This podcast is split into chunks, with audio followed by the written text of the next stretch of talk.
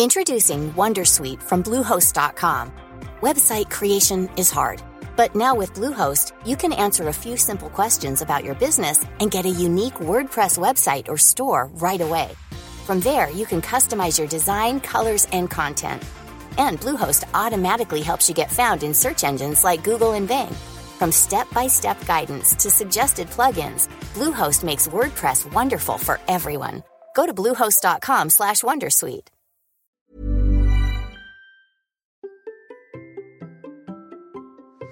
Vous avez du mal à rentrer dans votre bulle pour vous concentrer. Bonjour, bonjour, bonjour, bonjour. C'est Bertrand, votre coach web. Bienvenue dans ce nouvel épisode de la vie créative, épisode 592. J'espère que vous allez bien, que vous avez la forme, la patate, l'énergie, que vous avez envie de créer du contenu, que vous avez des idées, que vous voulez les développer.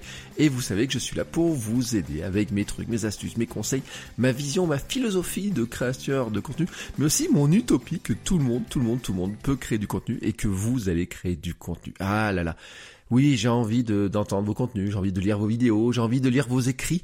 Alors n'hésitez pas d'ailleurs à me les envoyer, mais mais mais je sais que parfois c'est difficile de s'y mettre, hein, que ça fait partie des grosses difficultés, c'est de commencer. Mais c'est toujours, toujours, toujours, toujours, toujours ce point-là qui bloque, c'est de commencer. Alors bien sûr, on parle souvent de commencer à créer du contenu au sens global, mais chaque contenu aussi est un nouveau début, une nouvelle page blanche, j'ai envie de dire, et il faut aussi commencer. Et peut-être que ce qui vous bloque, c'est justement d'arriver à commencer, d'arriver à vous mettre dans la tâche d'écriture, d'arriver à euh, vous mettre dans la tâche de préparation de votre podcast ou votre vidéo.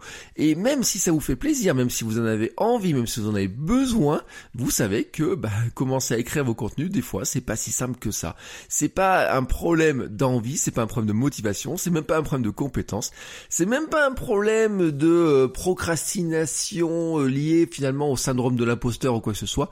C'est souvent, souvent le problème de la concentration. C'est la concentration qui fait toute la différence être capable d'être focus, hein, vraiment d'être concentré, vous savez, le fameux flow, pendant quelques minutes sur un sujet, nous fait avancer incroyablement vite mais c'est un défi qui est compliqué. Euh, si tout le monde parle de la recherche du flow, c'est justement parce que ce n'est pas si simple que ça. Et d'ailleurs, euh, si vous regardez un livre comme Deep Work de Cal Newport, qui a eu un succès mondial, si c'est un succès mondial, c'est que c'est un problème mondial, qu'il y a beaucoup de gens qui sont concernés par ce problème-là. Donc, nous ne sommes pas les seuls à être concernés par ça. Et ça mérite de se pencher dessus. Alors, c'est un sujet dont j'ai souvent parlé, mais si je vous en parle aujourd'hui, c'est que je lis euh, depuis hier le livre de Fabien Olicard, que vous connaissez probablement pour ses vidéos sur YouTube, mais que vous connaissez peut-être aussi pour ses autres livres, et il vient de sortir un livre qui s'appelle L'anti-guide de la manipulation. Bon, j'en ai lu un bon tiers hein, hier, c'est un livre qui est vraiment très intéressant, et en fait le sous-titre c'est devenir un manipulateur bienveillant et déjouer les manipulateurs toxiques. Ah, le sujet de la manipulation, ça c'est un sujet qui est vraiment hyper intéressant. Mais ce qui est intéressant, c'est qu'en fait, il parle pas que de la manipulation des autres, il parle aussi comment on est capable de s'auto-manipuler. Et il donne une anecdote intéressante dedans qui concerne vraiment son de créateur de contenu. Il raconte que avant de se mettre à écrire, il met la capuche de son suite sur sa tête, il enfile les écouteurs dans ses oreilles et démarre toujours la même playlist musicale qui l'accompagne de bout en bout de l'écriture de son livre. Donc voilà, hein, pour écrire son livre, hein, tous les jours, il se mettait à son bureau ou à sa table ou je ne sais pas où, ça il le raconte pas, il met la capuche de son suite sur la tête, ses écouteurs, sa musique toujours la même et c'est parti. Et en fait, ce qui raconte comme anecdote, c'est que maintenant, dès qu'il s'assoit avec la capuche sur la tête et de la musique, il se retrouve dans un contexte favorable à l'écriture Autrement dit, il s'est auto-manipulé pour entrer immédiatement dans le processus d'écriture. Ah, ça vous fait pas rêver ce truc-là?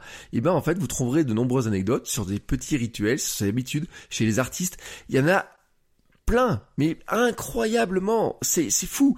Hein euh, vous avez ceux qui allaient à une terrasse euh, d'un café, vous avez ceux qui font telle ou telle chose, vous avez ceux qui mangent un carré de chocolat, vous avez ceux qui allument la lumière, vous avez ceux qui se lèvent le matin pour faire telle ou telle chose, etc. Il y a des centaines et des centaines d'exemples de rituels chez les auteurs, chez les artistes, chez les créateurs, et en fait, on en a tous. Moi-même, j'ai mes propres petits rituels, mes petites habitudes. Alors j'en ai beaucoup parlé dans mes formations parce que j'ai fait une formation sur le sujet, mais euh, souvent on en parle en fait pour lutter contre des mauvaises habitudes. Vous savez, c'est eh ben, je me rends compte que telle mauvaise habitude euh, m'amène à faire ça ou que telle chose m'amène à faire ça ou alors j'ai du mal à m'en rendre compte et justement je suis en train de chercher comment je pourrais changer ça et on essaye de regarder comment on peut s'en défaire. Mais en fait, il y a aussi celles qui sont là pour déclencher un processus.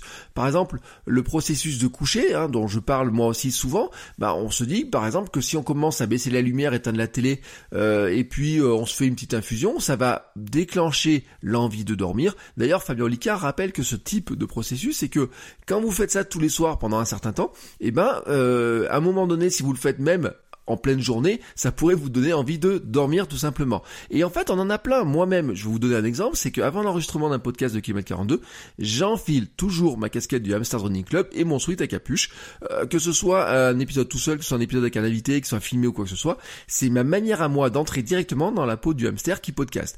Il est très rare désormais que je fasse des épisodes de podcast du euh, de, de km 42 habillé euh, normalement ou en tout cas sans avoir un vêtement sans avoir au minimum la casquette du Hamster Zoning Club sur la tête. Et c'est pareil pour les vidéos c'est pareil pour plein de choses. On peut penser que c'est juste une question de marque ou quoi que ce soit d'afficher la marque quand je fais les vidéos. Non ça va aussi plus loin que ça. C'est aussi pour moi pour rentrer dans la bulle finalement pour rentrer dans ce moment où je suis entièrement dédié à mon audience euh, de km 42 et puis je vais vous en donner un autre exemple hein. tous les matins je fais du yoga des squats j'écoute les Red Hot Chili Peppers en préparant l'épisode que vous êtes en train d'écouter. Maintenant, à vous de réfléchir aussi à ça. Ces rituels ne sont pas compliqués à créer, mais en fait, ils se font pas en un claquement de doigts. Ne espérez pas que demain vous trouviez votre rituel comme ça si facilement que ça. Vous n'allez pas me dire, là, j'éteins l'épisode de podcast, je trouve mon rituel du premier coup. En fait, ce qu'il faut, c'est trouver un petit stimulus et l'associer à l'état de concentration que vous recherchez, à l'action que vous recherchez. Donc, il faut trouver à la fois un petit truc qui vous paraît insignifiant, mais ça peut être de vous gratter l'oreille gauche peut-être, et de le répéter souvent avec l'action hein, qui va euh, décrire par exemple. Alors, ça va vous rappeler un peu Pavlov, sa cloche, ses chiens qui s'allient en attendant la cloche. Ça, Fabien Olicard d'ailleurs, il en parle, hein, il donne un petit peu derrière les coulisses en vous disant qu'il y a peut-être une petite euh, manipulation dans l'histoire. Mais euh, je vous dis pas d'avoir une cloche, mais d'observer ce qui vous aide à rentrer dans une tâche précise, euh, comme par exemple mon suite, comme le suite de Fabien Olicard, comme mes écouteurs que je peux mettre aussi à certains moments, là encore pour enregistrer le podcast. ça peut être tout un tas de petites choses, ça peut être une musique, ça peut être plein de choses. Ça peut être juste, par exemple, vous installez votre table de salon, mettre votre téléphone en mode avion, ce simple fait de mettre le téléphone en mode avion et de se mettre à écrire derrière. Si vous faites ça tous les jours, il y a un moment donné où du moment que vous allez mettre votre téléphone en mode avion, tout d'un coup, vous allez déclencher le processus d'écriture. Et puis, tant que vous y êtes aussi, regardez dans votre journée ces petits déclencheurs qui sont capables de déclencher des mauvaises habitudes, ceux qui sont capables de vous sortir d'une tâche. Hein, vous étiez bien parti, puis tout d'un coup, il y a un petit déclencheur qui vous sort de la tâche. Et ben, regardez si vous pouvez les supprimer. Alors parfois, c'est pas le cas. Par exemple, ça peut être la cloche de l'église voisine qui à 10 heures, euh, elle sonne, bim bim bim bim bim. Vous pouvez pas l'empêcher de sonner, même si elle vous invite à boire un café, alors que vous étiez super concentré dans votre tâche. Non, bah ça, c'est pas de bol. Mais peut-être vous pouvez l'associer à une autre action comme faire deux minutes de respiration pourquoi pas, hein, ça peut être une astuce, c'est-à-dire c'est une manière aussi de se, manipuler, de s'auto-manipuler, de se reprogrammer pour faire quelque chose qui nous semble plus intéressant que d'aller perdre 10 ou 15 minutes si vous trouvez que c'est du temps perdu à la machine à café alors que vous étiez tellement concentré dans la tâche euh, que vous étiez en train de faire. Il est temps maintenant pour moi de fermer ma bouche et vous laisser réfléchir à tout ça.